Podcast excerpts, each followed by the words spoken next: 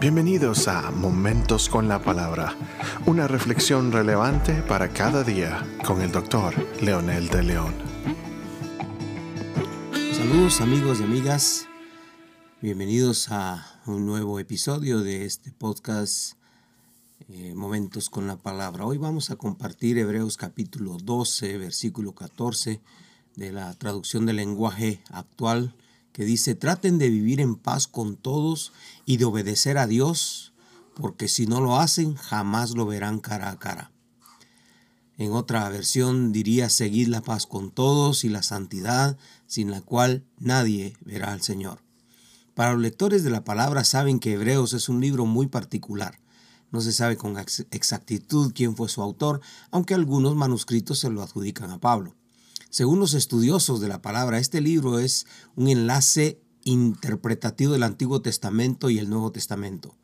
Menciona mucho sobre las leyes, normas, principios de los hebreos, traduciéndolos como el cumplimiento de todo esto en Cristo Jesús. Por esto y muchas razones es un libro muy importante. Sin excepción, el pasaje de hoy condensa las dos grandes partes en que está dividido el decálogo de Moisés y al mismo tiempo presenta el nuevo mandamiento de Jesús, que también es la condensación de las dos grandes partes de las que se componen los diez mandamientos. Nuestro pasaje dice, traten de vivir la paz con todo. Otras versiones dice, como mencionábamos, seguir la paz con todo.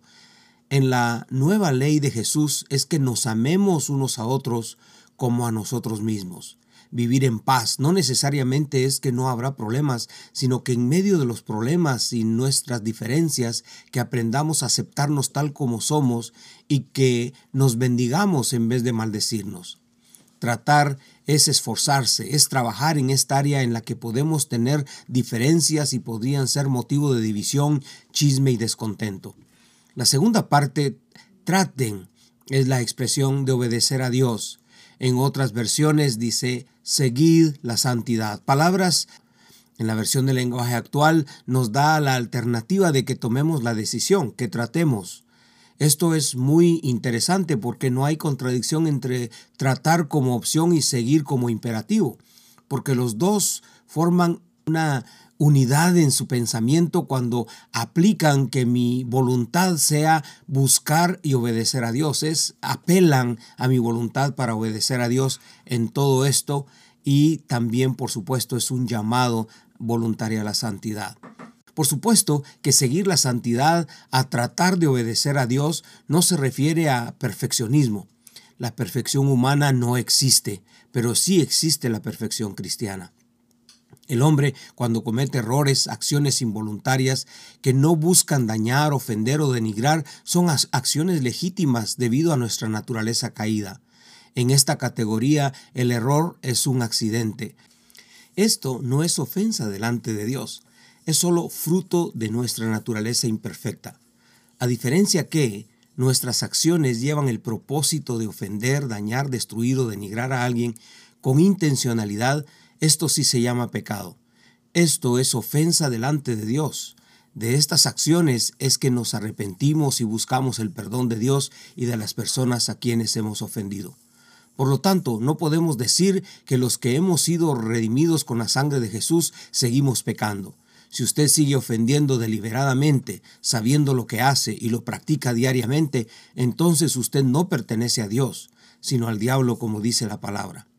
Muchos pueden justificar sus acciones pecaminosas en el dicho errares de humanos o decir todos cometemos pecados. Hay tremenda diferencia cuando tomamos actitudes de desobediencia y debilitamos nuestra sensibilidad a la voz del Señor y caemos en la tentación. Este es un pecado por debilidad, rebeldía o por desobediencia que necesita ser perdonado por Dios y hay alguien involucrado necesita recibir el perdón de esta persona también, si en caso se tocó a alguien más.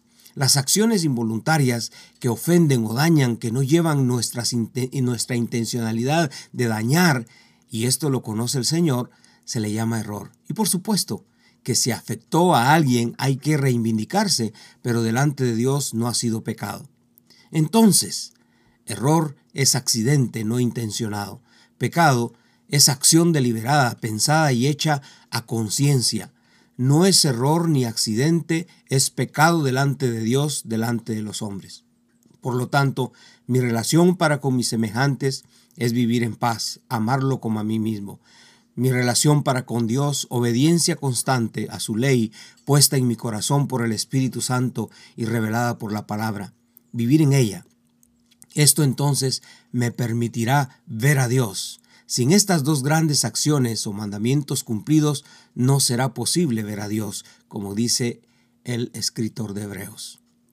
Oremos. Amado Padre, gracias por tu palabra que nos advierte, nos ilumina y nos guía a obedecerte y a vivir de acuerdo a tus demandas de los que vivimos en tu reino. Gracias por tu Espíritu Santo que nos da la fortaleza para vencer las tentaciones y nos enseña a amar a nuestros semejantes y a vivir en la admiración y temor santo hacia ti. Gracias porque esto nos dará la garantía que veremos tu favor cada día de nuestras vidas y, estaremos por la eternidad contigo. Oramos en el bendito y poderoso nombre de Jesús. Amén.